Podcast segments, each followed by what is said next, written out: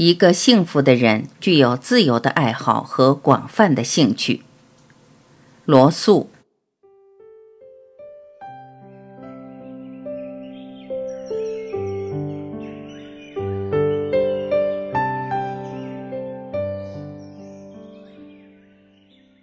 对幸福的轻蔑，通常是对其他人幸福的轻蔑，在精巧的伪装之下，是对人类的仇恨。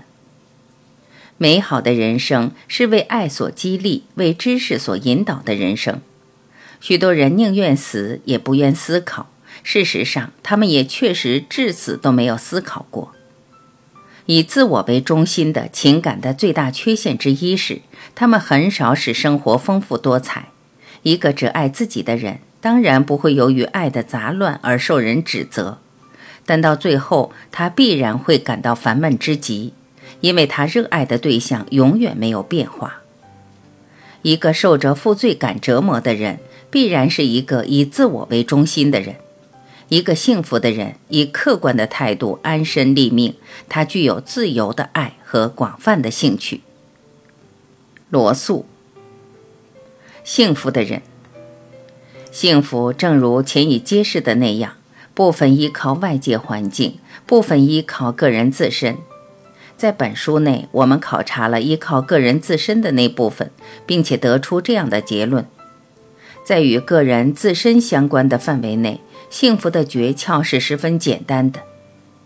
许多人，我想前已提及的克罗奇先生也应包括在内，认为如果没有一种多少带有宗教色彩的信仰，那么幸福是不可能的。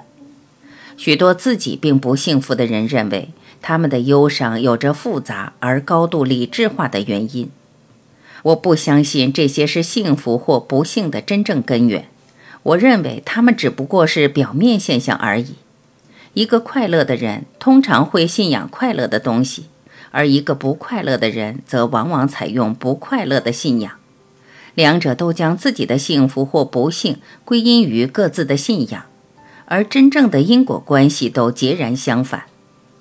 对于绝大多数人来说，某些东西是不可缺少的，但这些东西也很简单：衣食住行、健康、爱情、成功的工作和来自同伴们的尊敬。对某些人说，为人父母也是很必须的。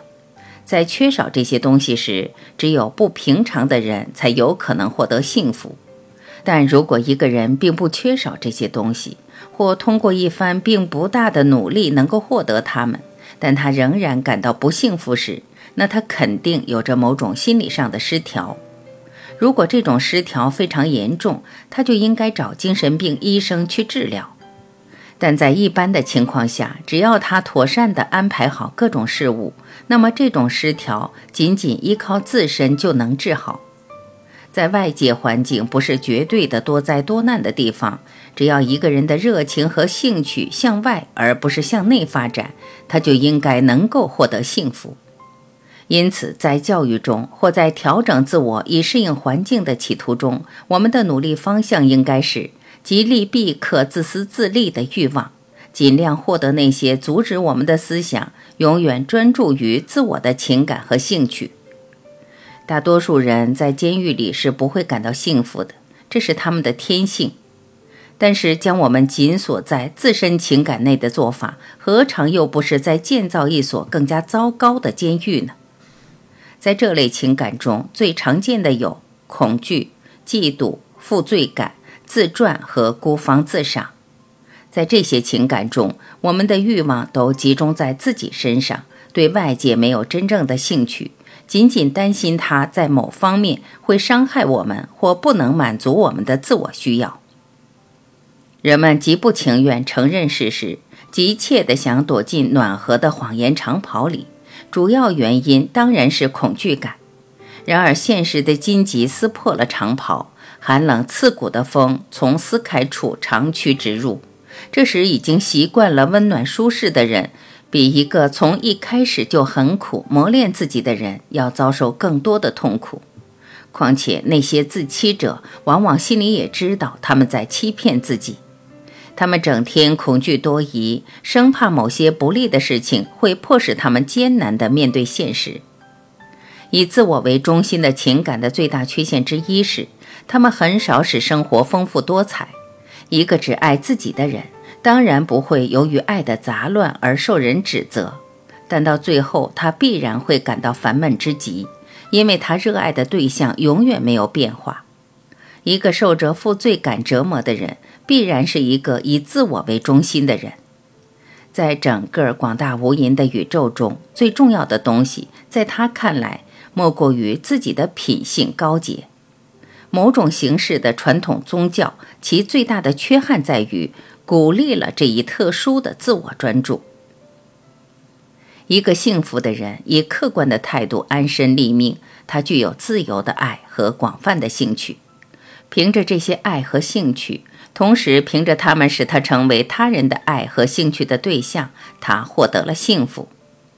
能成为被爱的对象，固然是幸福的一大源泉。然而，索取爱的人并不就真的能够得到爱。广义说来，得到爱的人正是给予爱的人。不过，如果像为了利息而放债那样，一个人在精打细算之后才给别人以爱，这是无益的。因为有算计的爱不是真诚的，得到爱的人也不会感到他是真诚的。那么，一个被囚于自身之内，因而感到不幸的人，又该怎么办呢？只要他继续念叨着自己不幸的原因，他就仍然是以自我为中心的，因而跳不出这一恶性的循环。如果他要跳出来，他就得借助于真实的兴趣，而不是指望那些被当作药物一般接受的做作的兴趣。虽然困难确实存在，但如果他能正确地诊断自己的问题所在，他能够做的还是很多的。例如，如果他的问题在于意识或无意识中的负罪感，那么他首先可以使自己的意识明白，他没有理由感到自己罪孽深重，然后按照我们前几章指出过的方法，把合理的信念深植于无意识之中，同时使自己关注于属于中性的活动。如果他成功的消除了负罪感，那么真正客观的兴趣是会自然而然地产生的。如果他的问题在于自怜，那么他首先可以让自己明白，在他周围并没有什么大不了的不幸，然后再用上述方法去解决这一问题。如果他的问题在于恐惧感，那么让他做一些有助于培养勇气的练习。自古以来，战场上的勇敢就被认为是一种美德。而且，对于男孩和男青年的训练，主要是培养那种视打仗如演戏的品格。然而，道德的勇气和智慧的胆略却不曾引起人们同样的重视。虽然这些品质也有自己的培养方法。每天，你至少得承认一个令你痛苦的真理，你会发现这与童子军的日课一样有益。你得学会去如此感受。即使你在道德上、才华上远不如你的朋友们，当然事实并非如此，人生依旧值得体验。这种练习如果能持续几年，最终必定能使你坦然地面对事实，并且在你这样做时，使你从大范围的恐惧中解脱出来。当你战胜了自我专注的毛病。至于以后能有什么样的客观兴趣，那只能是你的天性和外界环境的自然而然的结果，你就不必为此徒费心神了。不要一开始就对自己说：“如果我能迷上集邮，我准会幸福，并因而开始收集邮票。”因为你结果也许会发现集邮并无多大乐趣。只有真正让你感兴趣的东西才会对你有益。不过，一旦你学会了不再以自我为中心时，真正客观的兴趣就会产生。对此，你完全可以相信。在很大的程度上，幸福的生活就是快乐的生活。职业道德家们太偏重于自我克制，因而他们把重点放错了地方。有意识的自我克制，使一个人变得专注于自我，并清楚地知道他所做的牺牲。这样做的结果只能是，在当前的目标上，他往往失败；在最后的目标上，他几乎总会落空。人们需要的并不是自我克制，而是那种外向型的兴趣。后者能产生自发的不做作的行为。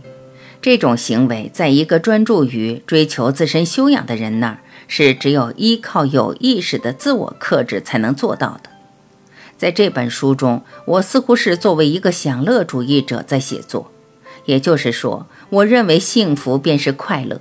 但真正的享乐主义者所提倡的行为，与清醒的道德家所提倡的行为，在总体上并没什么不同。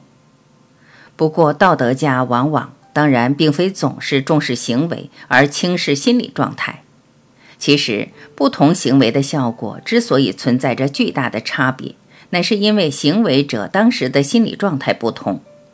如果你看见一个孩子即将被淹死，但你凭着救援的直接冲动去救他，那么等你从水中出来时，你的道德并没有受到半点损害。然而，如果你对自己说，去救援一个无助的人是美德的一部分。我想做一个有美德的人，所以我必须去救这个孩子。在这种情况下，事后的你比事前的你只能是更坏。在这个极端的例子里，能够适用的东西，同样适用于许多其他较不明显的事情。在我与传统的道德家们提倡的人生态度之间，存在着另一种更加微妙的差别。例如，传统道德家往往会说，爱情不应该是自私的，在一定的意义上，这是对的。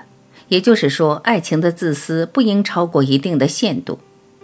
然而，毫无疑问的是，爱应该具有这种性质，即一个人能从成功的爱情中获得幸福。如果一名男子向一名女子求婚，理由是他真诚地希望她幸福。同时认为他能给他带来自我克制的理想机遇，那么在我看来，那女子能否全满意是成问题的。毋庸置疑，我们应该希望自己所爱的人幸福，但不应该用它取代我们自己的幸福。实际上，一旦我们对他人或身外之物产生了真正兴趣时，那么自我克制学说所包含的自我与他人的对立便立刻化为乌有。由于有了这种兴趣，人才会感到自己是生命之流的一部分，而不像台球自身只是一个坚硬的实体，除了互相碰撞以外，不再与其他台球发生任何关系。所有的不幸都基于某种分裂或不和谐，意识和无意识之间的不和谐导致自我的分裂。由于自我和社会的连结要靠客观兴趣和爱的力量。一旦缺乏这种力量，又会导致自我和社会的不和谐。一个人如果他是幸福的，就绝不会遭受这两种分裂所带来的痛苦。他的人格既不分裂来对抗自我，也不分裂来排斥世界。这样的人觉得自己是宇宙的公民，自由地享受着他给予的壮丽景象和快乐的时光。他不被死亡的念头所困扰。因为他感到，他与后继者之间并不存在真正的鸿沟，将自我完全自然地融化于生命之流中去吧。美妙无穷的幸福在向你招手。